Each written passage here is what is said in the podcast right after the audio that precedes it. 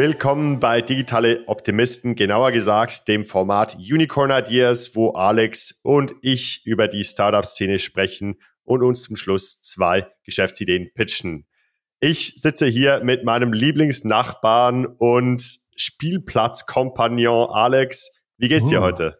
Mir geht's gut. Ja, nach so einer Intro geht's mir noch äh, noch viel besser, ehrlich gesagt. und ich glaube, ich haben, wir haben, glaube ich, eine tolle Folge. Ich habe ein paar ähm, Sachen wieder gelesen, die ich unbedingt mit dir teilen muss. Und wenn es okay ist für dich, okay. ich würde dir direkt mal eine Geschichte mit dir teilen. Die habe ich gestern auf, auf Twitter, jetzt X gelesen. Und das ist, glaube ich, eine völlig ja. wilde Geschichte. Und zwar geht es, ist es die Geschichte eines Duschkopfs. Ja, von allen Produkten auf der Welt ist es vielleicht das unsexieste. Aber jemand hat es geschafft, aus einem Duschkopf eine echte Marke zu bauen. Da sind so zwei Gründer. Der eine heißt äh, Ryan und der andere Arian. Und die hatten vorher eine erfolgreiche Sneaker-Marke. Die haben die dann verkauft, mhm. ja, hatten ein bisschen Geld und haben sich gefragt, was, äh, wir wollen wieder gründen, was machen wir als nächstes? So richtig Lust auf Sneaker hatten sie nicht mehr. Die haben sich drei Kriterien überlegt für ihr nächstes Online-Business. Ja, die drei Kriterien waren ja. erstens, sie wollen keine Größen haben, also äh, Schuhgröße 38, ja. 44, Klar, weil das ist natürlich ein völliger Albtraum bei der Lagerhaltung, weil alle, alle haben, weiß ich nicht, 40 oder 43, die dann ständig ausverkauft und die Übergrößen äh, wirst du nicht los. Also keine Größen. Zweitens, die haben sich gesagt, okay, wenn wir jetzt ein neues Business machen, es muss täglich benutzt werden. Ja, also täglich Benutzung. Also Klar. nicht so ein, so ein äh, hier und da. Und das dritte ist, es muss die Eitelkeit bedienen.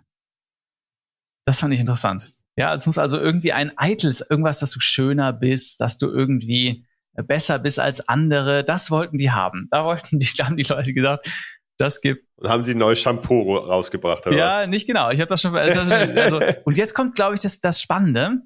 Die haben sich, äh, dann haben die so ein bisschen recherchiert, okay, was können wir denn jetzt verkaufen? Und dann haben die über die Wasserversorgung in den USA gelesen. Und die haben sich gefragt, warum investieren so viele Menschen bei uns in Deutschland auch, Geld da rein, dass das Trinkwasser gefiltert wird. Ja, aber warum duscht man dann in dem Wasser, was man ja filtert zum Trinken?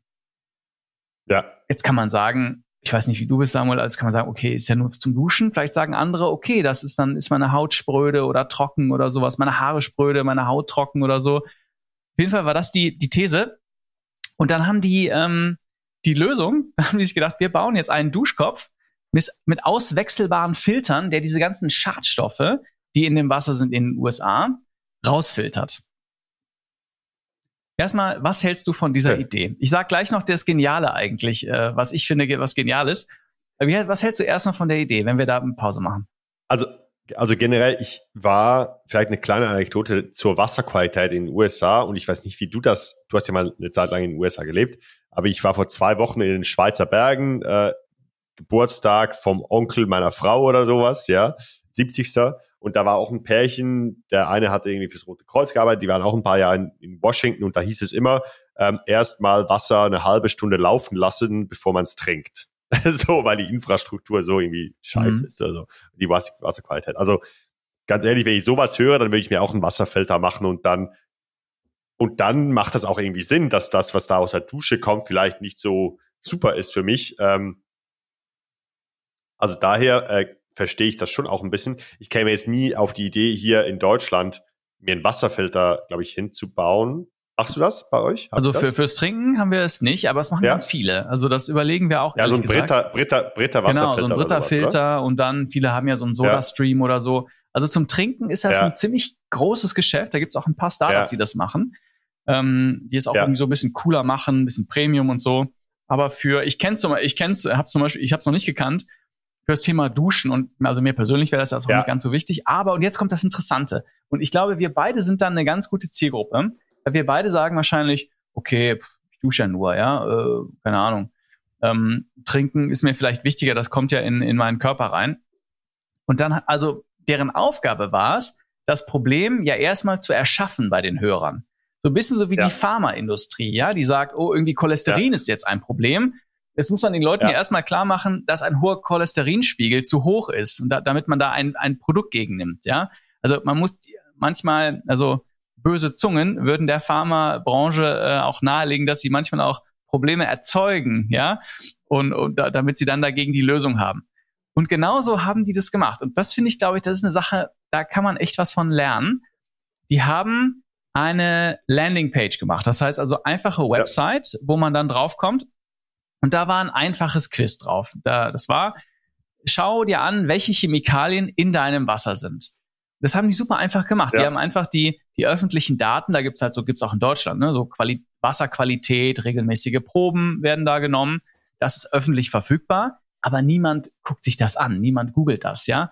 Das heißt, die haben Werbung drauf geschaltet. Haben sie es hübsch visualisiert. Genau, die haben Werbung drauf, ja, die haben Werbung drauf geschaltet und gesagt, hier, ja. gib deine Postleitzahl ein, gib uns deine E-Mail-Adresse und wir schicken dir einen Report, den die natürlich ganz einfach dann automatisiert zusammengestellt haben, mit der Wasserqualität in deiner Postleitzahl. Und also das war, weil sonst wird man es ja nie selber googeln, aber wenn man dann eine Werbung kriegt, ach guck mal, ich kann ja einfach in zwei Minuten wissen, ob ich hier irgendwelche Schadstoffe im Wasser habe, dann macht man es irgendwie.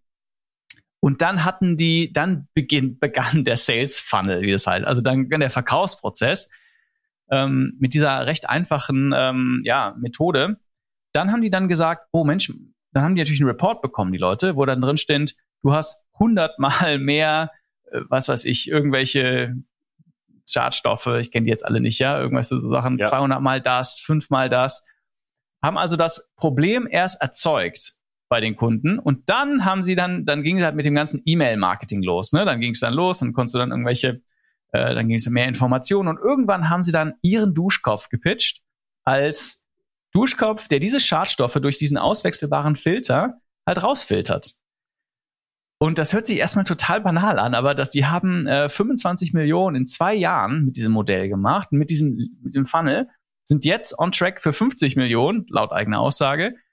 Und das Interessante ist, die haben halt aus dem Duschkopf ein Abo-Modell gemacht, ja, weil du diesen Kohle, was weiß ich, sag ich mal, Kohlefilter oder so, immer wieder austauschen Whatever, ja. musst. Und ich wollte es unbedingt mit dir teilen, weil ich finde es so interessant, wie die das so, so ein banales Produkt äh, so, so 50 Millionen Euro Ding gemacht haben. Ja, und, und es trifft ja alle drei Kriterien absolut, ja. Also es ist gleich in der Lagerhaltung, wie du anfangs gesagt hast. Also mhm, äh, es ist halt genau eine Größe, genau.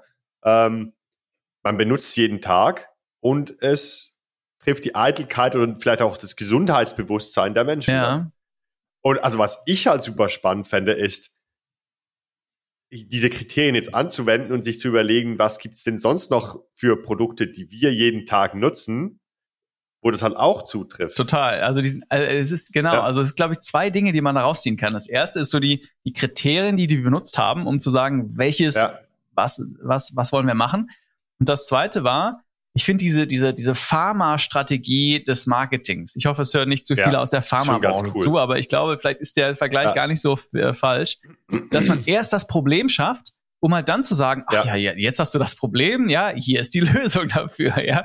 Das finde ich eigentlich total schlau. Und ich lasse, ich, ich habe ich hab mir Ideen gemacht, wie man es noch, auf welchen anderen Bereiche man dieses Modell noch übertreiben könnte, tragen könnte. Ähm, das und man übertreibt. das ist ein freudscher Versprecher. Ja. Also wir können, also das naheliegendste für mich war das Thema Luftfilter.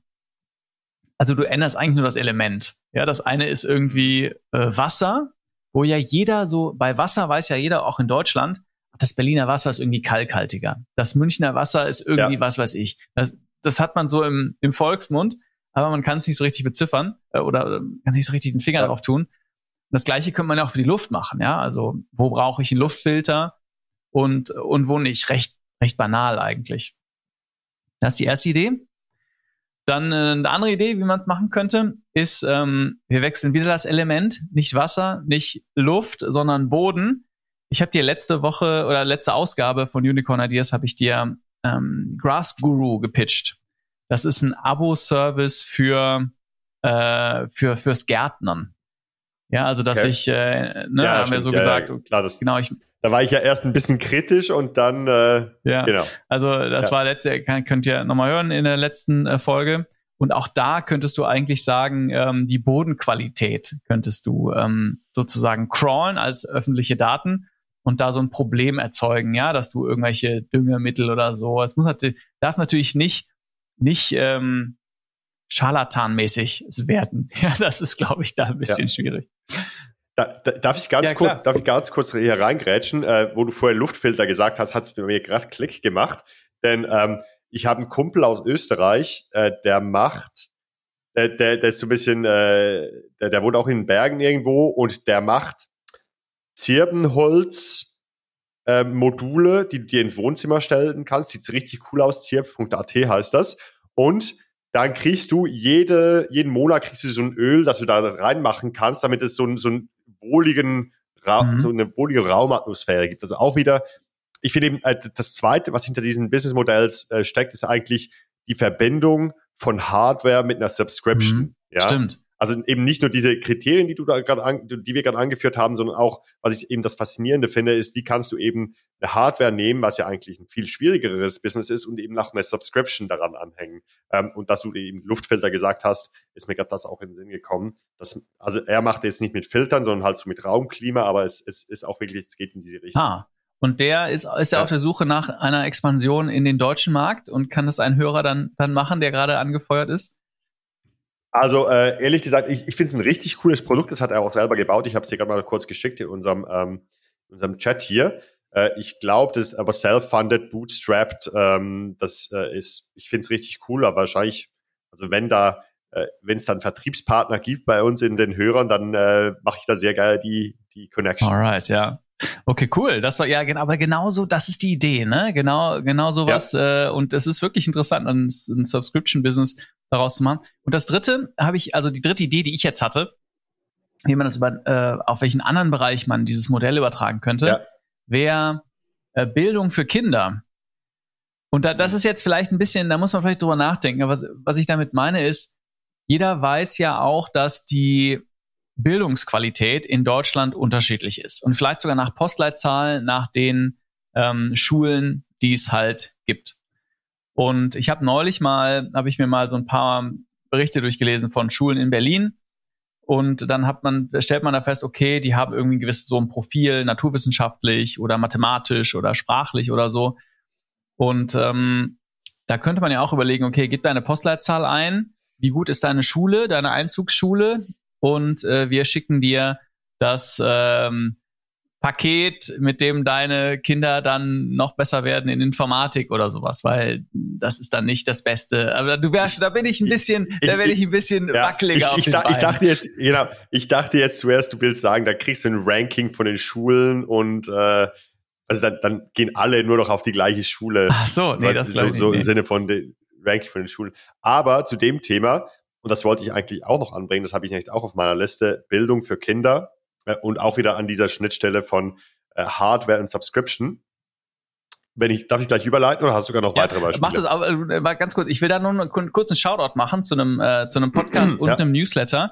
Und zwar von ja. Lennart Schneider, Subscribe Now, ist ein toller Podcast, der sich um so Subscription-Modelle anschaut. Mhm. Also wenn ihr mal Lust habt, schaut euch den mal an.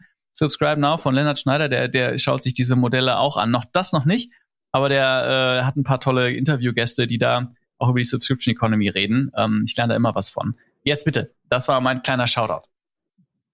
Und ich habe jetzt doch noch eine letzte Idee, wie man das auch noch nutzen könnte. Was, was man jeden Tag braucht, wäre so beim Kochen, oder? Ist nicht so Kochen und Küchenutensilien. Gäbe es da nicht auch Potenzial? Da gibt es bestimmt schon Modelle, die dir irgendwie für deinen Thermomix dann jedes Mal noch eine, gibt es eine Subscription beim Thermomix? Oh, das weiß ich nicht. Diese, diese ja, hoffentlich, ja. Also bestimmt, oder? Meinst du nicht, dass da, da kann man auch die Rezepte laden und ich glaube, man kann man da nicht auch sogar schon Lebensmittel bestellen über einen Thermomix? Ja, wahrscheinlich. Weißt du, das sind so, das ist so, also so eine, so eine, so ein Mix aus einer Hardware plus Hello Fresh oder so irgendwas, ja, ja eigentlich. Ach so. Dass du eigentlich ah. das Gerät mhm. kriegst, um das Zeug zu machen, plus dann immer noch einmal im Monat äh, Rezepte plus die Ingredients oder, oder, oder irgend, irgend sowas. Ja, das war jetzt auch, war auch wieder so der Gedanke, das braucht man halt jeden Tag, ja, oder du kochst, du brauchst eine Küche oder du brauchst eine Küchenutensilien mhm. halt jeden Tag. Ja. Ja, ja. cool. Also das, genau, ich wollte das mal mit dir teilen, weil ich fand, ja. die, ich fand das so interessant. Also ja. man muss, ich ganz ehrlich, ich glaube, bei der Idee muss man aufpassen, dass man nicht zum Scharlatan wird, ja, das, was auch der Pharmabranche vorgeworfen wird, ne, also Fake-Probleme zu erzeugen. Aber ich glaube, wenn es gelingt, da so eine kleine Nische zu, äh, schon mal bei dem Duschkopf, ich fand das deshalb so gut, weil man gibt ja, also viele Menschen geben ja auch für echt viel Geld für Shampoos aus, für Cremes oder so. Und dann sagt man, komm, ja. dann investier einfach in das Wasser, dann wird deine Haut weniger spröde. Ähm, also wenn es tatsächlich so ist, ja, ich weiß ja jetzt nicht wirklich, äh, ob das irgendwie schon getestet mhm. wurde oder so. Ich habe mir auch mal die Homepage von denen angeschaut. Ja, na gut. Das war ja. auf jeden Fall, das wollte ich mit dir teilen. Das habe ich gestern auf Twitter gelesen. Das fand ich ziemlich interessant. Was hast du denn mitgebracht heute, Samuel?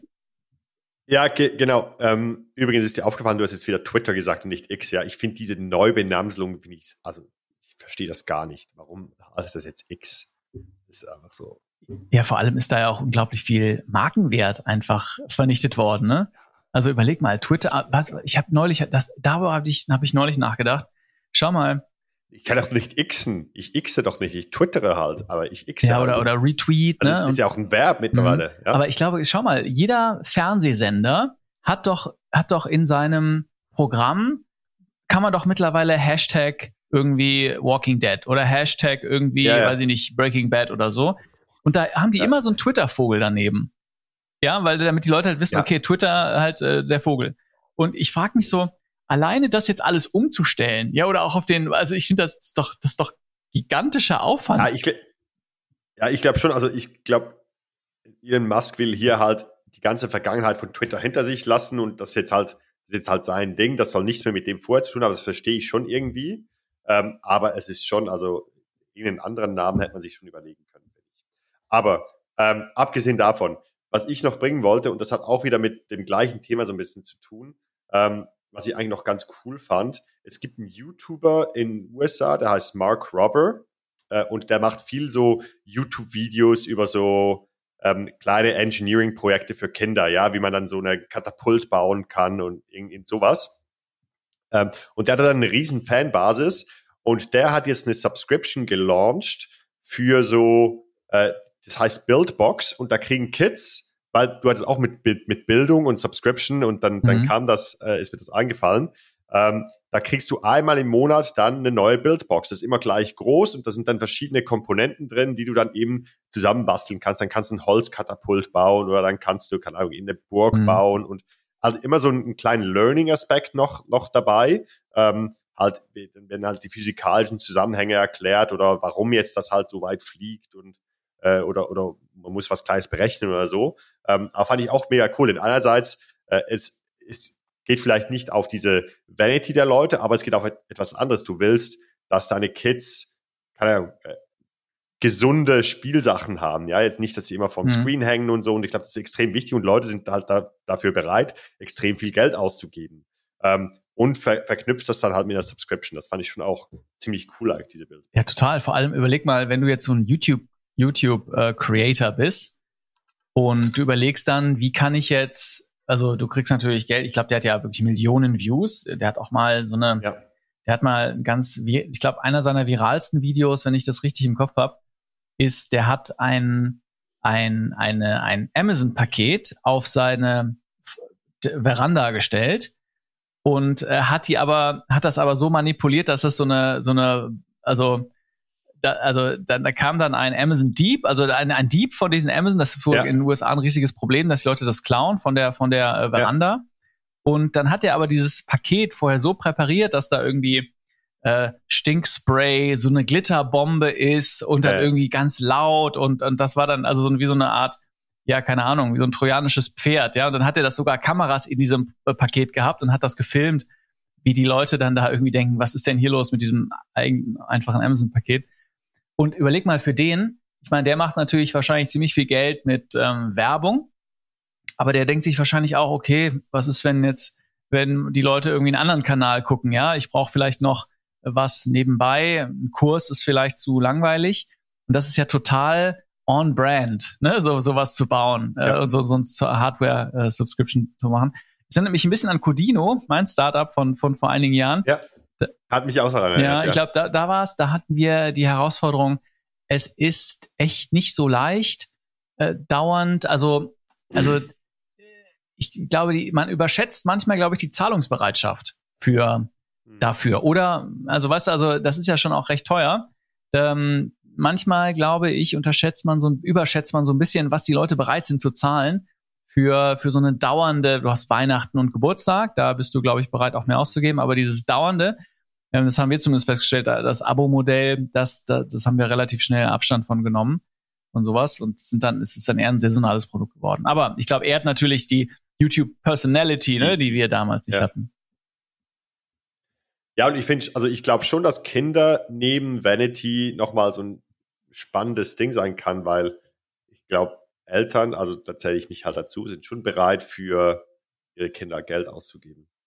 Wenn, wenn das irgendwie so einen Benefit hat. Mhm. Ja, ja, aber, klar, genau, ja, ja, das auf jeden Fall. Ich glaube aber in der, in der, also wir haben zumindest die Erfahrung gemacht, dass in der Masse ist der Markt dann doch recht ja. klein, ne? weil wir hatten ähm, Programmierbaukästen, Programmieren, das war dann, da ist der Markt ja. dann doch recht spitz geworden. Das ist zu, zu kompliziert dann auch, ja. Ja, genau. Das ich ich glaube, bei Mark Roberts ist das vielleicht so ein bisschen simpler nochmal, ja. Vielleicht ist das noch so ein bisschen zugänglicher jetzt als irgendwie ein Programmierbaukasten oder so. Ja, ich meine, äh, überleg mal, es gibt ja auch Experimentierbaukästen und sowas. Das ist ja eine Riesenkategorie ja. eigentlich, ne? Ja, das hatte ich früher von, äh, wie heißt das, Kosmos, ja, Kosmos glaube ich, so ja. Kosmos Chemie, Chemiebaukasten und so habe ich mal gekriegt. Da habe ich, äh, ja, das war eine gute alte Zeit. Aber Samuel, das ist vielleicht okay. eine gute Überleitung, ähm, denn ich wollte mit dir über Social Media in 2023 reden, wenn wir jetzt schon über YouTuber Mark Rover reden. Das, das Brand Alex Morzek, ja wissen, hast ein Founder-Brand. Äh, nee, das, ich glaube, da, da habe ich noch einiges, äh, das glaube ich noch nicht. Aber schau mal, jetzt war vor ein paar Monaten war Threads ja der totale Hype, ja. Das ist mittlerweile, also das, das war der Twitter-Klon von genau. Facebook, Instagram. War ein riesiger, ähm, äh, hat riesig eingeschlagen. Aber jetzt, nach so ein paar Wochen, stellt man fest, die Leute bleiben einfach nicht auf Threads, ja, sondern es ist so ein bisschen so eine Wüstenlandschaft. Und auf Twitter gibt's jetzt viele Memes, die sagen, da reden nur noch Marken miteinander und gar keine echten Personen mehr, sondern L'Oreal kommentiert irgendwie, was da äh, Procter Gamble gerade macht. Äh, Twitter haben wir gerade schon, oder X ist gerade unklar, wo es hingeht. Und ich wollte dich, ich wollte dich ähm, fragen, du nutzt ja auch Social Media für dein Startup Journeyman, mhm. ja? Wie, mhm. wie, was ist eigentlich deine Strategie? Und ähm, wie überlegst du, welche Plattform du nutzt? Ja, also ich würde gerne mal mit dir über Social Media in 2023 reden. Also ich habe ähm, ich habe da einen ganz tollen Satz dazu gelesen in einem LinkedIn-Post vor, vor einer Woche oder so und er sagt halt, sch schmeiß Spaghetti an die Wand, so viele wie möglich und schau halt, was, was what sticks, ja, welche Spaghetti äh, halt haften mhm. bleibt.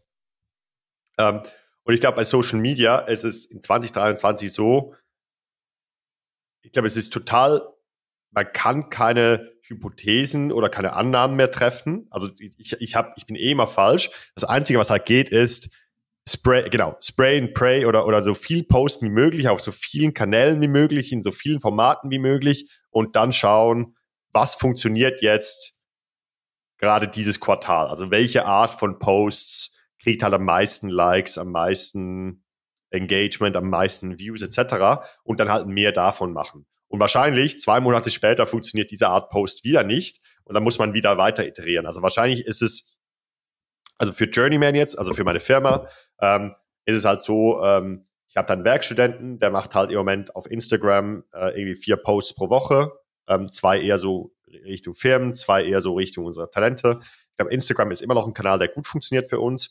Wir, jetzt haben wir ein neues Format, wo wir halt dann so Kandidaten interviewen, wie sie es da finden. Daraus machen wir dann TikToks und wir machen dann Instagram Reels. Äh, das funktioniert noch so halb gut. Ähm, da müssen wir am Content noch ein bisschen schleifen. Ähm, dann machen wir irgendwie Testimonials, die wir dann auf YouTube publizieren. Also wir versuchen, glaube ich, einfach verschiedene Formate auf allen Kanälen zu posten und schauen, was wo am besten funktioniert. Persönlich ähm, habe ich jetzt angefangen, mehr auf LinkedIn zu posten. Ähm, also ich versuche da so vier, fünf Posts pro Woche zu machen. Wow. Und äh, genau, das ist jetzt etwas, das fiel mir immer sehr schwer. Jetzt, ich versuche es immer morgens als allererstes zu machen. Also wechsle so die erste halbe Stunde morgens LinkedIn-Post, bevor ich irgendwas Operationelles mache. Ähm, und das hat so zwei, ähm, zwei Gründe, warum ich das mache. Ich glaube, erstens einfach so als Experiment, um zu schauen, kriege ich es irgendwie hin, da so eine, so eine gewisse Audience zu kriegen, auch so ein bisschen einfach aus, aus akademischer Neugier so ein bisschen, wohin kann das führen, wenn ich das jetzt mal so zwei, drei Monate durchziehe. Und zweitens schon auch, weil ähm, ich bin ja immer noch daran, so ein nächstes Business zu gründen, um da jetzt so ein bisschen, um, um mich da so ein bisschen zu positionieren. Äh, das ist vielleicht wieder so ein bisschen ein Hint für die, die die interessiert, können sich mal so ein bisschen meine LinkedIn-Posts anschauen, dann sieht man so ein bisschen, in welche Richtung das es gehen mhm. kann. Ähm, und da versuche ich halt auch verschiedene Formate aus. Ja, ich habe mir dann und ich glaube, das kommt dann immer so, man muss einfach mal anfangen, das bringt nichts, sich vorab da jetzt schon akademisch Gedanken darüber zu machen. Es können sein, so, ähm, wie haben wir das in unserem Unternehmen gelöst? Ja, je, je, ähm, je authentischer, desto besser. Ähm, was, äh, keine Ahnung, was sind meine Gedanken zum Thema X, Y, Z? Und dann einfach schauen, was, was halt, was am meisten Likes kriegt und dann mehr von dieser Art Posts machen. Mhm. Also wie gesagt, es war jetzt ein bisschen längerer Monolog, aber wirklich Spray and Pray oder, oder verschiedene Formate auf den verschiedensten Plattformen ausprobieren und alle zwei, drei Monate iterieren. Ja. Ich frage, also ich mache es auch so. Also ähm, ich nutze halt AI-Tools, ja, um, um, äh, wir hatten jetzt ja. neulich, ich kann ja mal ein paar Zahlen nennen. Wir hatten äh, letzte Woche war gegen ein, äh, ein Video, also ein 45-sekündiges Video, hat 80.000 Views auf TikTok bekommen. Und das hat mich überrascht, ja. Das war nicht irgendwie, das ist, äh, ich weiß nie, was, was einschlägt was gut funktioniert. und was irgendwie ja. 100 Views hat. Und diese enorme Volatilität, die ist kaum, die kann ich, kann ich gar nicht richtig prognostizieren. Deshalb neige ich auch dazu, sowas wie, was du sagst, Spray and Pray, also einfach äh, so viel wie möglich ja. Spaghetti an die Wand werfen und gucken, was äh, kleben bleibt. Mhm. Aber dann denke ich mir manchmal, schau mal, die ganz, die ja so, so große YouTuber, ja, äh, wir sind jetzt mal weit davon weg, aber die, die machen halt wenig, auch sehr unregelmäßig, aber dafür richtig tolle Videos, ja, so ein Mr. Beast zum Beispiel, ja. auch dieser Mark Rober, den, über den wir eben gesprochen haben, die haben ja die komplett andere Strategie. Und ich habe mich so, manchmal habe ich so ein bisschen Sorge, guck mal, weil ich habe gar keinen in the loop. Ja, du hast jetzt noch einen Freelancer oder einen Werkstudenten, der dir dabei hilft. Mhm. Äh, ich nutze AI-Tools, guck mir das ein bisschen an, äh, hab okay, hab ein bisschen Unterstützung da, ja, und dann hauen wir das raus. Also wirkliches Spray and Pray. Und ich denke mir, ähm, ist das nicht auch blöd für die Marke? Weißt du, also wenn, wenn man dann halt nicht qualitativ gute Sachen macht, ähm, stell mal vor, du würdest irgendwie Schrauben produzieren und würdest genauso vorgehen mhm. und hättest irgendwie jede zehnte Schraube ist irgend, äh, geht nicht, dann hast du auch irgendwann kein Business mehr, weißt du, weil Leute denken, das ist ja niedrige Qualität. Deshalb dieses Spray and Pray, ich, ich hader da so ein bisschen mit. Ich habe jetzt persönlich nicht mehr Ressourcen dafür, aber äh, ob das so wirklich so schlau ist. Ich habe da zwei Gedanken dazu. Also ich glaube, erstens mal, wenn man eben viel Content rausbringt, ist es ja so, dass der meiste nicht viel gesehen wird. Das heißt, auch wenn es dann tiefere Qualität ist, ist es halt auch so, dass es halt nicht so viele sehen und daher auch keinen so negativen Impact auf deine Marke hat wahrscheinlich. Und du kannst ja dann theoretisch immer noch rausnehmen, wenn du siehst, das performt jetzt halt gar nicht. Ähm, und das zweite ist, ich glaube auch die großen Content Producer, die haben, mussten anfangs mal testen, um zu sch schauen, welche Spaghetti eben klebt. Und die haben dann irgendwann so ein Winning-Format gefunden und dann gesagt, okay, ich habe jetzt ein Winning-Format, das hat immer über 100.000 Views und, und XYZ. Ähm, ich mache jetzt nur noch das, fokussiere mich halt nur noch auf das und mache das aber auch in höherer Qualität und, und äh, allokiere mehr Ressourcen da rein. Ähm, hm, wie so eine Pyramide, und, ne? Du brauchst unten erstmal so wie so ein Fundament. Genau. Und dann baust du darauf. Genau. Ja, okay, das verstehe ich. Genau. Und, und darum denke ich halt, dass es schon die richtige Strategie ist, halt viel zu werfen. Aber was ich halt schwierig finde, sowohl bei dir, also ich habe mir jetzt gerade kurz das TikTok angeschaut, das war äh, gleich von unserer letzten Episode mit dem äh, mit den 120.000 Dollar, die jemand gemacht hat mit diesen LinkedIn-Messages. Genau, oder? richtig, ja, mit diesem Autoresponder. Ja, ja genau. Ähm, hast auch einen richtigen Ausschnitt rausgenommen, fand ich. Äh, ich finde es auch immer so random, was jetzt so viele Views kriegt. Ja, ich finde da noch nicht so die Parallelen dazu. Wahrscheinlich braucht man da so 10 bis 20 so One-Hit-Wonders, ja, wo, wo die richtig viele mhm. kriegen und da muss man die wirklich mal im Detail anschauen und dann versuchen, was Ähnliches zu machen. Aber ich habe jetzt auch ähm, auf LinkedIn äh, vor zwei Monaten oder so einen Post, der hatte über 700 Likes. Mhm. Ja, ich, ich, glaub, ich glaube über 700 äh, Likes mittlerweile, irgendwie über 80.000 Views. Ja, also knapp 100.000 Leute haben den gesehen. Und seit da habe ich nur noch Posts, die kriegen halt so maximal mal 50 Likes. Mhm. Ja, ja, ist komisch, ne? Also, ist wirklich, also der ja. Algorithmus hat dann ein, einmal hat er einen beschienen mit ja. seiner Güte und ja, dann nimmt genau, er die Liebe genau. schnell wieder weg, ja. Genau. Ich glaube auch, und, da, und darum äh, mache ich eben auch dieses Experiment mit LinkedIn. Wahrscheinlich wirst du eben schon belohnt, wenn du öfters postest. Und ich glaube, das ist auch so ein natürlicher Lernprozess, das ist nicht so planbar. Und darum, ich glaube schon, von Woche zu Woche wirst du wahrscheinlich besser im Schreiben, du wirst halt besser ähm, darin zu schauen, welche Posts haben jetzt letzte Woche gut funktioniert. Und ich, ich mich interessiert jetzt zum Beispiel dann in, in so zwei, drei Wochen, wie die Trendlinie halt aussieht. Ob jetzt zum Beispiel meine, meine Views auf meinem Profil oder meine, die, die Likes pro Post im Schnitt halt hochgehen. Ähm, das mal, hast du das mal gemacht für deinen TikTok-Account? Nee, also das, das ist eine gute Frage, weil das, äh, wir, wir haben jetzt Spray and Pray und mein zweiter Leitsatz äh, auf Social Media ist Post and Ghost. Was, ja, was heißt das? Das heißt, äh, ja. ich poste und dann ghoste ich. Das heißt, dann bin ich nicht mehr da, weil ich will, ähm, mhm. ich habe ehrlich gesagt, ähm, ich weiß nicht, also ich, ich habe so ein, mein, meine, ich habe so ein bisschen eine Abneigung davor, so dem, dem Algorithmus-Gott hinterher zu hecheln, weißt du, und zu verstehen, was ja. der genau will und das dann, und ich finde, Social Media kann so schnell so ein schwarzes Loch sein von Zeit und Ressourcen. Ähm, also allein jetzt dieses 80.000 äh, äh, Views TikTok, ich bin mir gar nicht so sicher, ob das jetzt so gigantisch viele neue Leute in den Podcast gebracht hat. Weißt du, also ja. äh, ich, ich weiß, ich, wenn ich mit Leuten rede, ich habe ähm, im Heroes Grow habe ich äh, Torben, mh, hm, also das Format, wo, wo wir drei Gründer über sechs Monate folgen. Und der hatte, hatte Millionen Views. Der hatte ein richtig krank, wie, weltweit virales, ähm, äh, ähm, sein, ist sein Produkt viral gegangen.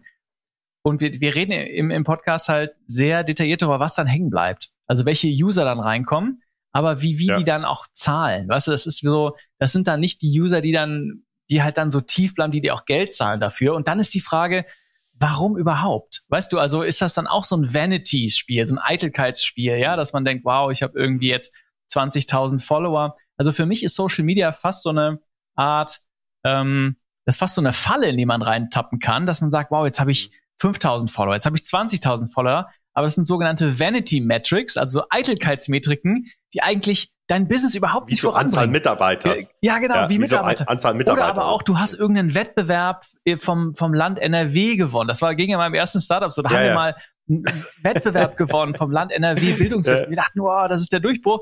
Und in Wahrheit war das totale Vanity. Weißt du, also ich würde, wenn ich ein neues Startup mache, ich würde nie an solchen Wettbewerben teilnehmen. Ich würde einfach meine Arbeit machen. Weißt du, einfach meine Arbeit machen. Ja. Und alles andere ausblenden. Und das, das ist so eine Versuchung bei Social Media. Ich bin da absolut bei dir und ich glaube, Social Media sollte auch, du solltest irgendein Ziel vor Augen haben. Also kann auch mehr, ähm, mehr Kunden gewinnen etc. Und da muss man sich halt schon auch überlegen, äh, welche Plattformen sind da das Beste dafür. Und ich glaube auch, man sollte das irgendwie so ein bisschen time boxen. Ja, also ich glaube, man kann sich das sehr schnell verlieren und dann irgendwie Stunden pro Tag damit verbringen. Also ich habe jetzt zum Beispiel für mich im Moment für dieses LinkedIn-Experiment ähm, maximal eine Stunde pro Tag, also eher eine halbe mhm. Stunde. Also wirklich so, ich setze mich morgens hin, habe eine halbe Stunde Zeit und dann muss dieser Post stehen. Dann schedule ich den auf irgendwie zwischen neun und zwölf Uhr morgens und dann geht der raus und that's it. Und dann und mehr mache ich nicht. Ja. Ähm, ja, ja ich, und dann schauen wir mal, wie sich das ent ent entwickelt. Und äh, äh, ehrlich gesagt, da, das kann ich auch sehr transparent drüber sein. Mein Ziel da ist es, mich ähm, in drei Bereichen so ein bisschen zu positionieren. Einerseits, dass ich eine Ahnung habe davon, wie man Firmen baut. Also ich spreche halt viel über meine Erfahrungen ähm, als Entrepreneur, was, was, was so Fallstricke sind. Zweitens, dass ich eine Ahnung habe über irgendwie, ähm, wie man so ein Business automatisiert ähm, und dann vielleicht ein bisschen Vertrieb oder, oder so, so, so solche Dinge, ja. Und das dann sozusagen zu leveragen für mein nächstes Business oder für mein bestehendes mhm. Business. Ah, okay. Ja, ja, und Construction, ne? Du hast ja auch äh, dein Viral. Und Construction, ja. genau, mhm. ja. ja. Genau.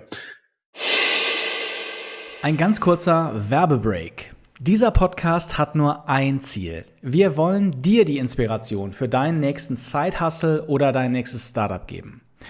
Auf digitaloptimisten.de haben wir jetzt die perfekte Datenbank für dich aufgebaut, in der wir alle Geschäftsideen, die wir hier im Podcast besprechen, ganz detailliert aufbereiten und runterschreiben.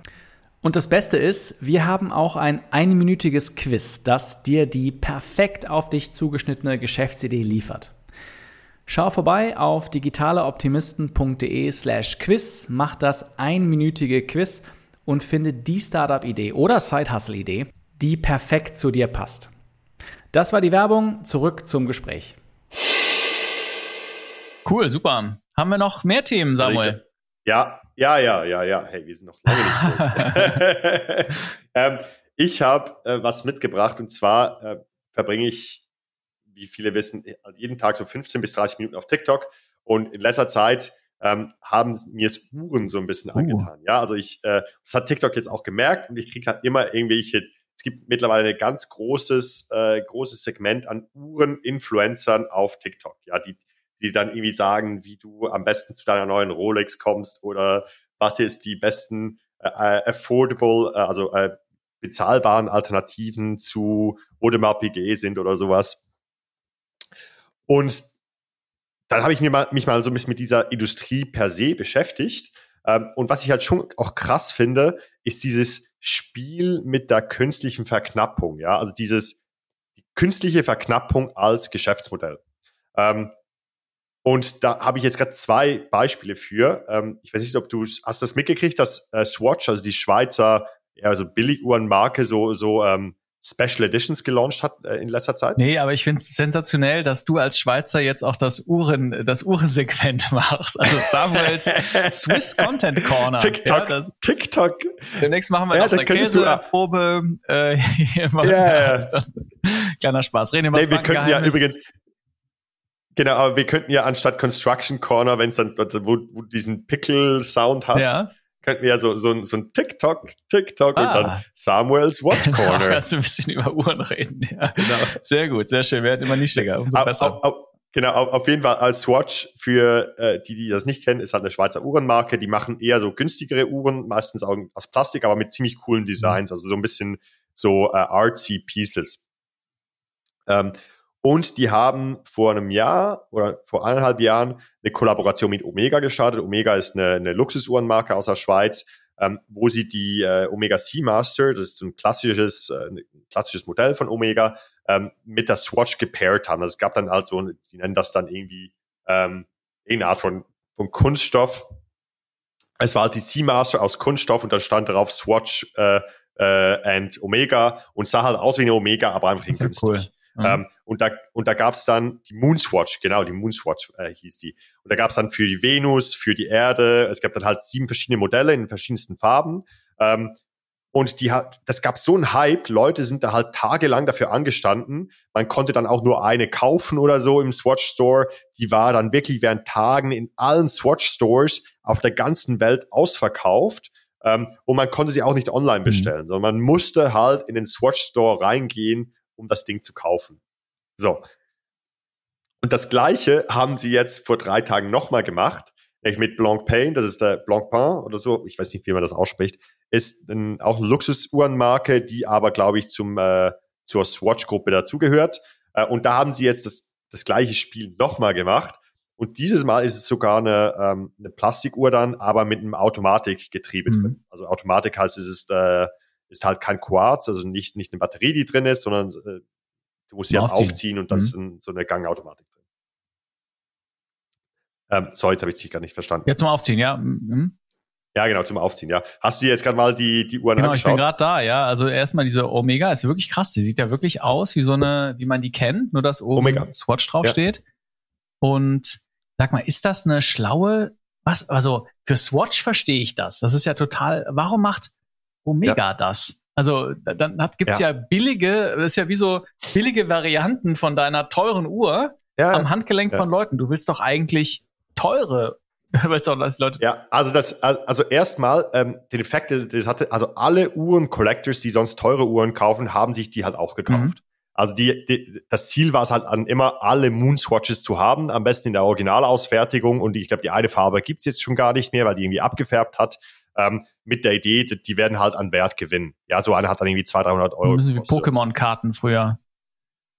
Ja, genau. Okay. Das gleiche jetzt mit, äh, mit, mit der neuen. Und äh, ich glaube, was es halt schon auch dazu geführt hat, dass Uhren per se, jetzt halt mal abgesehen von der Apple Watch, was ja mittlerweile fast der größte äh, Uhrenproduzent weltweit ist, dass die, dieses Segment Uhren in der breiten Öffentlichkeit wieder so ein bisschen an, ähm, an, an, äh, an, an Aufmerksamkeit erhalten hatten. Dass halt Leute, die sich halt keine Omega leisten können, dann plötzlich sich halt eine, äh, eine, eine Moonswatch gekauft haben und dann vielleicht irgendwelche 20-Jährige, die sich dann aber in 10, 15 Jahren eine, eine richtige Omega kaufen können, das halt sozusagen als Einstiegsuhr ah. dann ähm, gehabt Also so haben. wie wenn Mercedes-Benz den Smart auf den äh, oder weiß ich nicht, auf den Markt bringt, weil dann ist man irgendwie okay, smart ja, oder, oder die A-Klasse oder so oder was auch immer das, ich weiß gar nicht, was das Einstiegsauto ja, und dann ja, kann man irgendwann dann die, den teuren irgendwann kaufen, wenn man Mitte 40 ist. Und, und eben da, und da, ich glaube, mit der verbunden damit, dass es eben so limited, also es, es ist nicht limited, aber halt verknappt mhm. anfangs, ähm, dass halt schon so ein Hype darum, darum entstand. Also ich glaube einfach so generell war es für die Uhrenindustrie halt ziemlich cool, auch für die Schweizer Uhrenindustrie in letzter Zeit, was halt eher so Apple überholt halt irgendwie die Schweizer Uhrenindustrie, weil halt alle sich nur noch Smartwatches kaufen. Und ich glaube halt, die Swatch Omega Kollaboration, die Swatch äh, Blancpain, äh, äh Blancpain äh, Kollaboration gab halt der ganzen Uhrenindustrie so einen mega Push. Mhm. Ich glaube, das ist auch ein Grund, warum im Moment, dass da so viele Uhreninfluencer sind. Also, und das bei Swatch und das gleiche aber auch, das gleiche Spiel spielt zum Beispiel Rolex auch, ja. Rolex, äh, wie die Luxusuhrenmarke schlechthin, ähm, produzieren Millionen Uhren pro Jahr, aber, und das ist jetzt nicht, weil ich eine Rolex kaufen will, aber äh, auf TikTok heißt es halt immer ah, Wartelisten und äh, man kriegt die, das Modell jetzt nicht, das man will und man muss da vorbeigehen und man muss da den äh, Verkäufer bezirzen und so. Und ich finde das schon, äh, schon, schon krass, wie Uhren mit diesem Businessmodell der Verknappung halt spielen und wie das halt funktioniert. Und ich habe mich halt gefragt, was gibt es sonst noch für Businessmodelle, die mit diesem psychologischen Mechanismus spielen? So. Ja.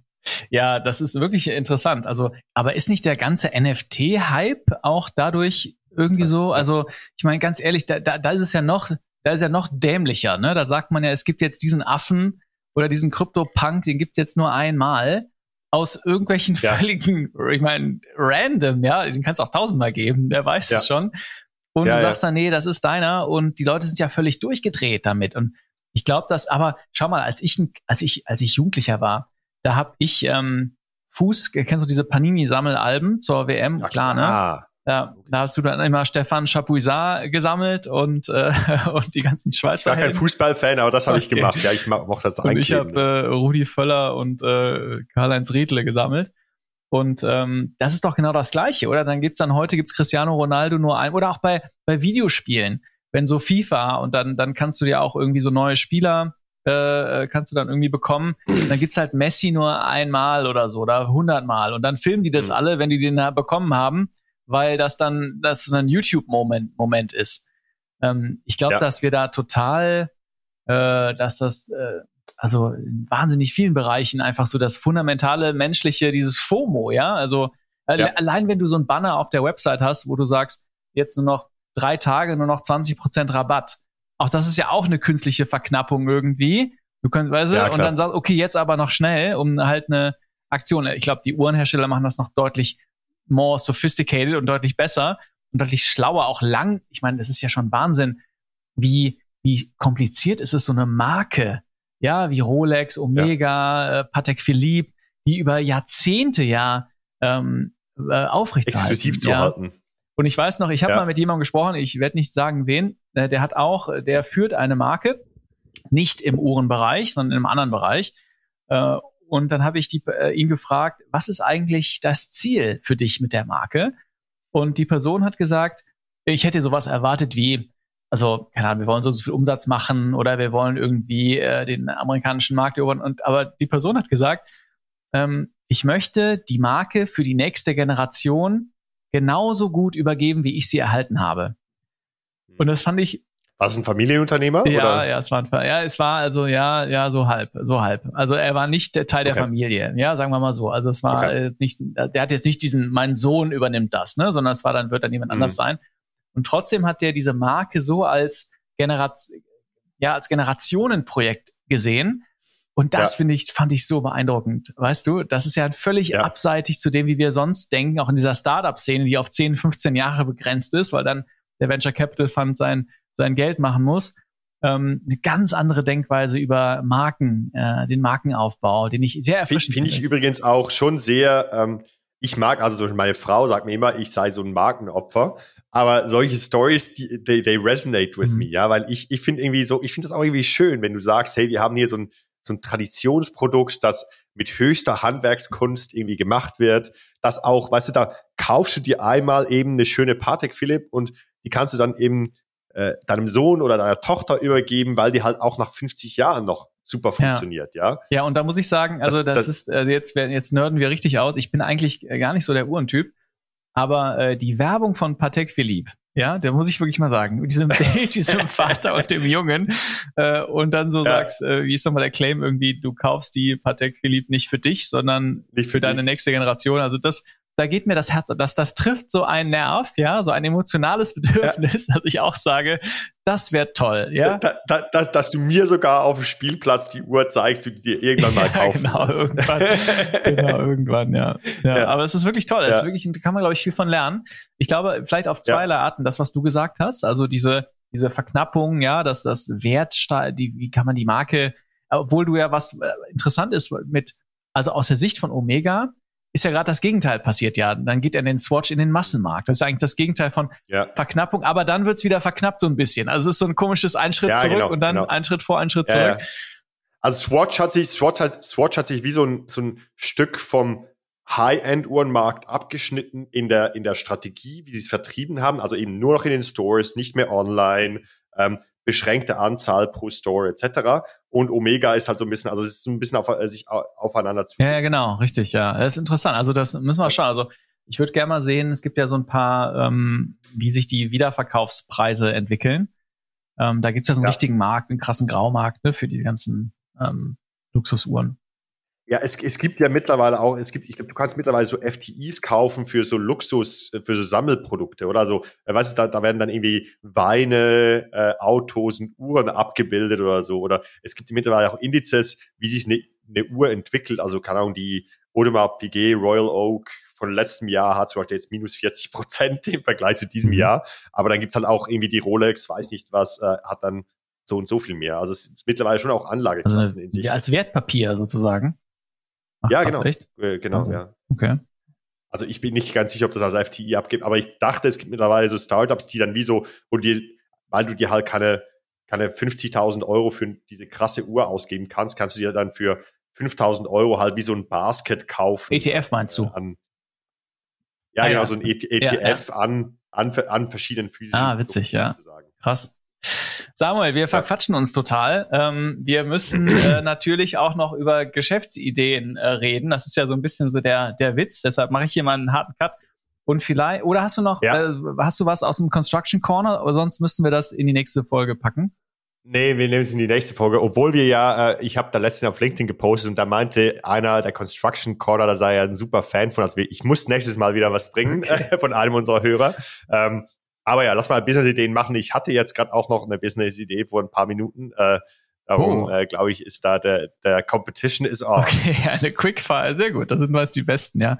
Quickfire-Business-Idee, ja. genau. Ich habe erstmal, Samuel, ich muss dir wirklich sagen, du bist ein Mann des Volkes. Du sprichst die Sprache des äh, unserer Hörer. Du bist einfach, einfach die besseren Ideen.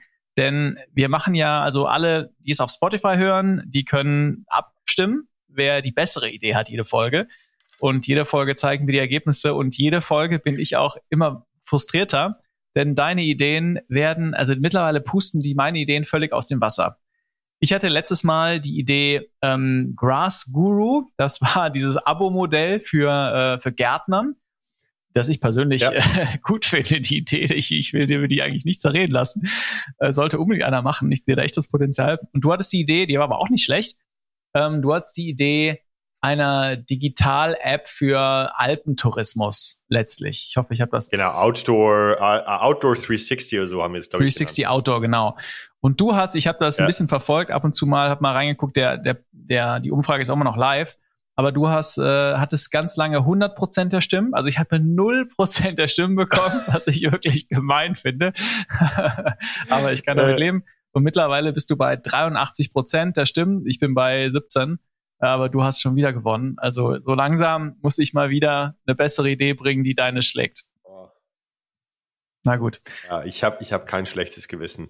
ich wollte jetzt e-, erst irgendwas sagen, dass, dass dich aufmuntert, aber. Nee, brauchst du nee. nicht. Ja, ist, okay. Das brauchst du nicht. Ich habe eine, also wenn du magst, ich könnte cool. eine Idee ja. präsentieren, aber da brauche ich so ein bisschen deinen dein Kopf, weil die noch nicht ganz ähm, perfekt ausgearbeitet ist. Also da müssen ja, ja, wir. meine auch noch nicht. Ich habe auch keinen Namen dafür. Okay. ich glaube, wir machen ein bisschen, machen wir so Quick, Quick Fire Ideen, weil wir schon ein bisschen weiter sind, oder? Okay. Ja, okay. Also ja. ich versuche, ich versuche so schnell wie möglich ähm, zu, äh, zu machen. Also meine Idee heißt ähm, Patent Partner. Ja, Patent Partner. Patente kennt ja jeder. Letztlich schützen die Innovationen. Ja, du hast irgendeine tolle Idee oder ein tolles Design oder äh, tolle weiß ich nicht, Erfindung und dann kannst du zum Patentamt gehen und sagen, das darf kein anderer machen, nur ich. Und in Deutschland werden jedes Jahr 60.000 Patente angemeldet. Wahrscheinlich sind es noch viel mehr, weil viel auch über die EU angemeldet wird. Äh, es ist auch, gibt auch viele Erfolgsbeispiele, zum Beispiel MP3-Format wurde in Deutschland erfunden vom Fraunhofer Institut, mhm. dann von Apple kommerzialisiert, aber es geht immer noch Millionen Euro an das Fraunhofer Institut, weil das Patent, ich weiß nicht, ob das immer noch so ist, aber äh, die haben auf jeden Fall eine ganze Stange Geld gemacht. Und in einem Podcast, in der Folge 104, haben wir mit, habe ich mit Sven Schulz gesprochen. Der hat, der hat einen gigantischen Exit von 800 Millionen Euro gemacht, auch auf Basis eines Patents. Der hat nämlich mit einer, einer universitären Initiative der TU Darmstadt ein Elektrobatterieunternehmen gegründet. Ja, was auch, sagen wir mal, sie sehr weit waren und dann hat er das kommerzialisiert und hat dann ein wundervolles Business darauf ausgebaut. Und ähm, ich habe mich dann so ein bisschen damit beschäftigt mit dem Patentmarkt äh, und habe da mal so eine Marktrecherche gemacht und äh, ich habe festgestellt, deutsche Patentbörsen, die sind total oldschool. Also wenn du mal eingibst auf Google, äh, die Top 3 Ergebnisse, die sind furchtbar veraltet. Die sehen aus wie aus der äh, aus den 2000ern, ja? Also so, sorry, ganz kurz, was, was ist eine Patentbörse? Ja, gute Frage. Also Patentbörse ist sowas wie, ich ähm, gib mir, äh, ähm, ich kaufe und verkaufe Patente. Also stell mal vor, du hast ein Patent, aber du hast keinen kommerziellen Use Case dafür. Dann kannst du das auf die Patentbörse stellen und dann kann jemand bieten, äh, um das zu kaufen. Andererseits kannst du auch, ähm, ja, sagen wir mal, kannst du auch, genau, kannst du auch kaufen und dann verkaufen von Patenten. Ähm, dann, also wenn du mal überlegst, wie man ein Patent anmeldet. Also nicht anmelden, so, also es geht nicht, äh, okay, jetzt kommt die Anmeldung. Genau, also da, wenn du schon eins hast, ne, die Anmeldung an sich, die ist auch super kompliziert. Ähm, da gibt es, äh, da brauchst du ein Recht, da brauchst du Rechtsbeistand, da brauchst du eine wirtschaftliche Beratung dafür. Das ist schon recht kompliziert.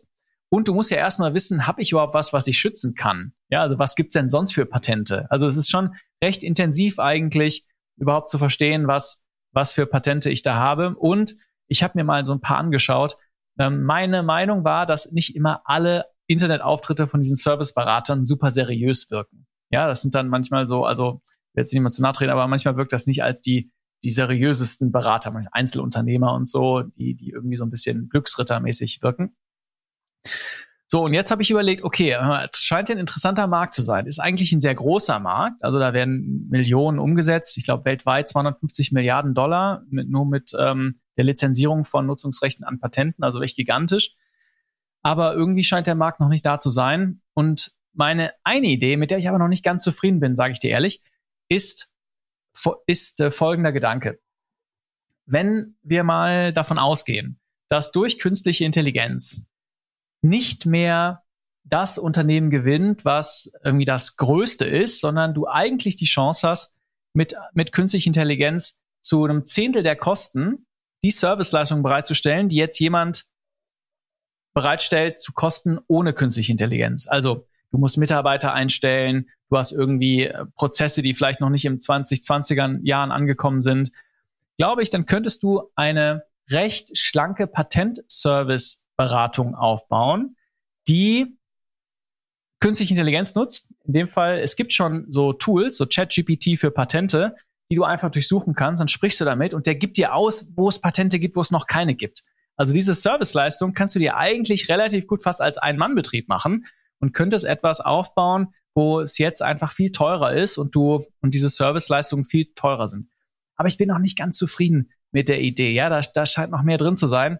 Vielleicht hast du irgendwie Gedanken zu der Patentindustrie. Okay, das was mir jetzt als Kontext, ich habe ähm, musste ein paar Marken anmelden vor letzten Monat ähm, und da bin ich dann zu meinem Anwalt gegangen und dann muss man erstmal die sogenannten Nizza-Klassen äh, definieren. Also Nizza-Klassen sind dann in welchen Klassen will ich meine Marke, Marke anmelden. Dann muss man das erst auf nationaler Ebene machen, dann auf europäischer Ebene und dann noch kann man es auch in weiteren Ländern machen sozusagen. Mhm. Und du hast recht, dieser Prozess ist, und ich will mal sagen, meine Hypothese wäre jetzt, dass für Patente wahrscheinlich irgendwas ähnliches ist. Du, da musst du wahrscheinlich noch irgendeine Skizze hinterlegen und noch irgendwie sagen, wie funktioniert das etc. Mhm. Ähm, Und ja, das ist kompliziert, aber es ist nicht komplex. Also kompliziert im Sinne von, es gibt einen ganz klar definierten Prozess, wie das funktioniert, was gemacht werden muss, welche Kriterien überprüft werden muss. Und ich fand jetzt auch, klar, mein Anwalt hat irgendwie Mehrwert gestiftet, weil er mir gesagt hat, wie es funktioniert hat. Aber ich bin jetzt anhand der Fragen, die er gefragt hat, wäre ich jetzt nicht auf andere Nizza-Klassen gekommen, als er gekommen ist. Also das war jetzt irgendwie so, ich glaube, da hätte es ihn jetzt nicht unbedingt gebracht, wenn man einen sauberen Fragebogen gehabt hätte. Ähm, und daran, woran ich jetzt als erst, erstes denke, wäre sozusagen ähm, mega gut UX, UI optimierte Plattform, um halt Patente oder Marken, ähm, Marken zu beantragen. Ähm, vielleicht noch irgendwie mit einer AI-Integration, wenn man noch Rückfragen hat, aber wo man eigentlich einfach sehr sauber durchgeführt wird und sich dann halt irgendwie die 1000, 2000 Euro sparen kann für den Anwalt, der das noch macht. Und ich weiß nicht, ich glaube, in einer unserer ersten Folgen ähm, hatte ich die Idee diese, dieser digitalen Anwaltsleistung, also dass, dass sozusagen mhm. Anwälte gewisse Dinge, zum Beispiel so Mahnbriefe halt standardisieren und dass man die dann halt viel günstiger anbieten kann. Und ich glaube, das ist wieder so ein Use Case. Da kannst du den ganzen Prozess wahrscheinlich ziemlich gut durchdigitalisieren, weil es halt einfach immer der gleiche Prozess ist und immer die gleichen Fragen sind, die gestellt werden müssen. Und dann kannst du noch ein Upsell machen, hinten zum Beispiel, hey, die Software hat mir jetzt gesagt, ich soll das und das ähm, beantragen. Ähm, lass das noch einmal vom Anwalt eine halbe Stunde mhm. gegenchecken, mhm. kostet 200 Euro. Ah, verstehe. Das Aber kostet heißt, halt 200 mhm. Euro plus die Lizenz. Ja. Ja, verstehe. Das ist eine gute Idee. Das heißt also, du führst dann, also das wäre dann so Recherche, was gibt's schon, könntest du dann machen. Da würdest du einfach dann ja. vielleicht lizenzieren. Ich habe mal gegoogelt, es gibt schon so zwei, drei so Patent-GPTs, ja, die dann einfach so suchen, mit dir reden, ja. was es ist. Dann bei der Anmeldung ja. wirst du mitgeführt und dann könntest du hinten raus noch so ein Upsell machen und sagen, guck mal hier, wir haben noch einen Patentanwalt on hold, der macht mal eine Stunde drauf, genau. ähm, 200 Euro und das Ganze, Ganze kostet dich 300 Euro statt ähm, irgendwie genau. 1000 oder 2000. Ja. Mhm. Ja.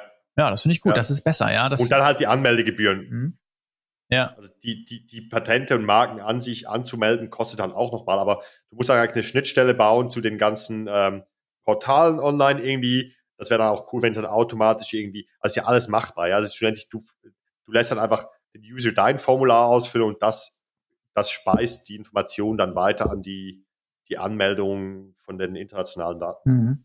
Ja, cool. Ich glaube, let's, let's roll with that. Ich hatte noch eine andere, also ich hatte zwei Gedanken. Das eine war diese, diese Agentur, wo du es physisch machst.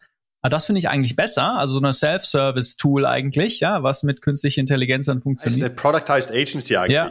Ist eine Product, ich meine, man kann ja beides machen. Ne? Du mhm. kannst ja, also es gibt dann halt die Basic Offering, wo es, wo es dann einfach nur die Software ist und dann hast du eben diese Upsells zu Spezialisten, wenn man sie braucht. Mhm.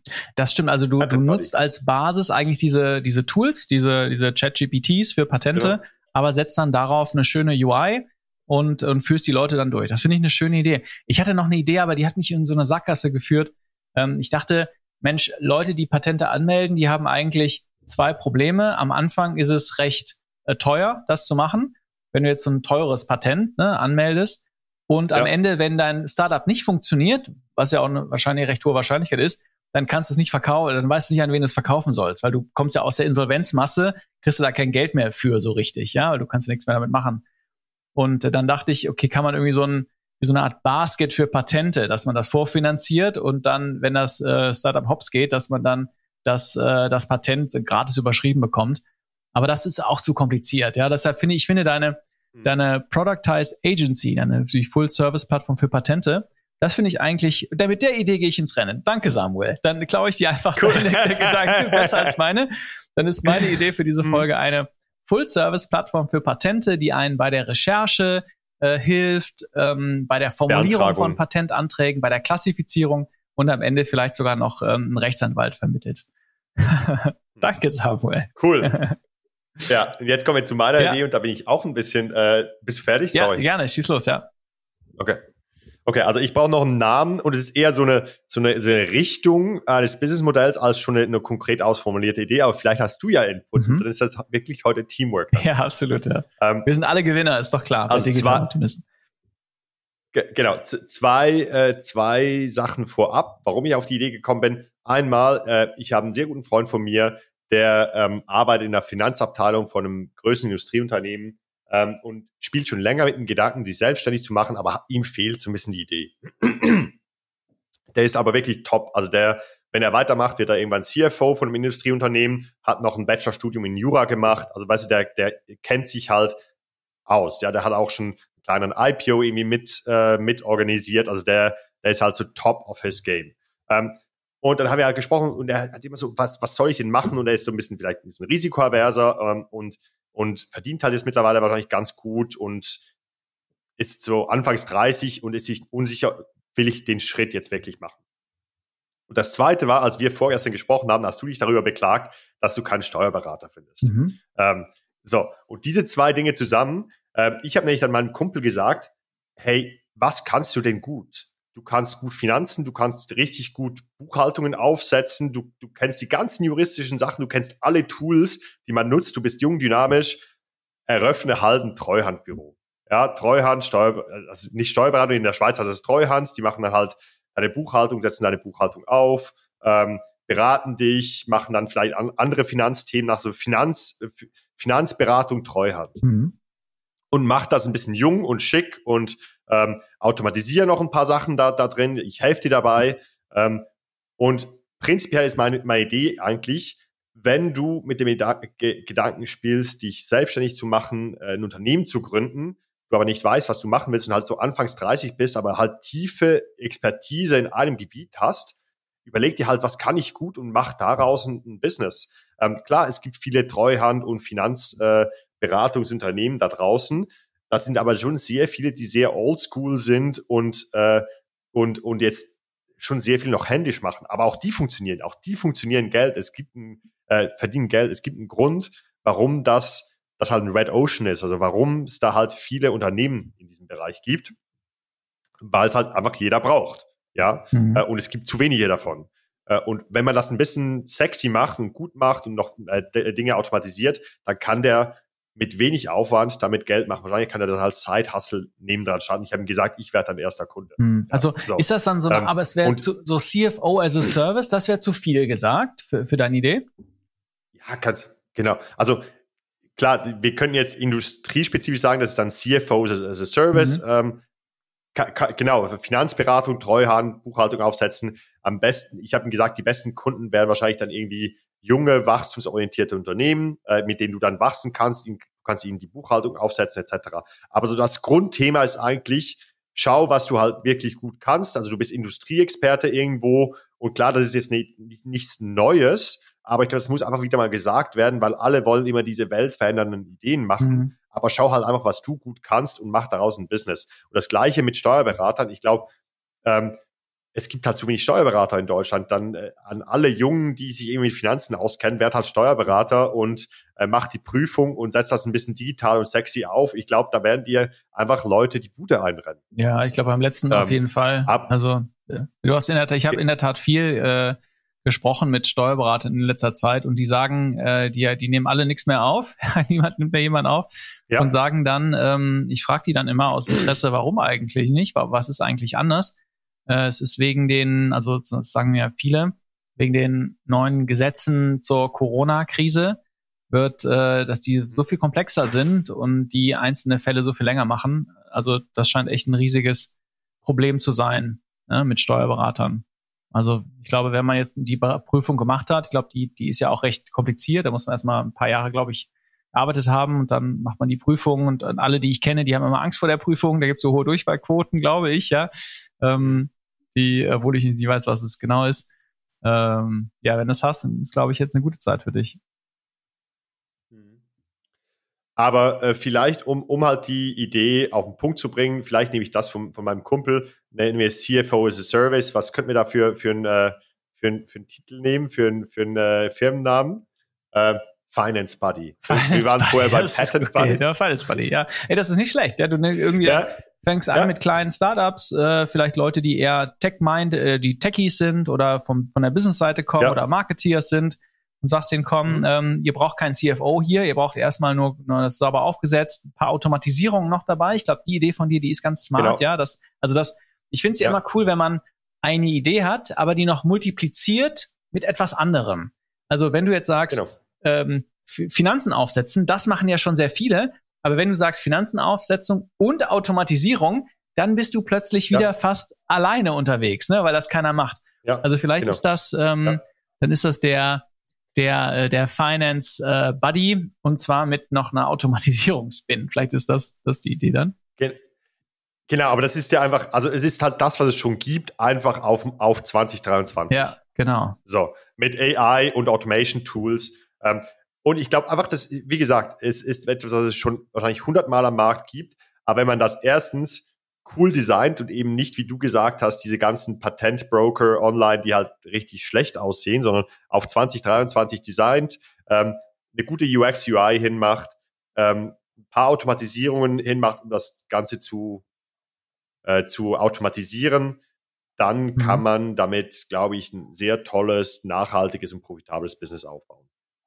Und, ja. und dann wirklich vielleicht sagt, hey, wir, wir, wir, unser Ziel ist es wirklich, junge Unternehmen bis zum IPO zu unterstützen. Wirklich, du musst bis dahin kein CFO einstellen, sondern wir sind your, wir sind dein CFO oder Finance Buddy oder CFO as a Service. Ähm, wir machen das alles. Wir haben alles schon mal gesehen. Alright, dann haben wir es. So gut. Dann haben wir einmal ähm, Patent Partner und wir haben äh, Finance Buddy. Das sind doch zwei ganz, ganz genau. coole Ideen. Super. Ich glaube, da waren zwischendurch noch ein paar andere Ideen, die wir, die wir besprochen haben mit dem, äh, mit dem Duschkopf und ein paar andere Sachen. Ähm, ja. War einiges drin in der Folge, glaube ich. Cool, super, Alex, hat Spaß gemacht. Ja, sollen wir sagen, äh, dann sehen wir uns in ein paar, äh, in ein paar Tagen genau. wieder, ein paar Wochen wieder mit der nächsten Folge. Und bis dahin, äh, mach's gut. Cool, super. Tschüss, Alex.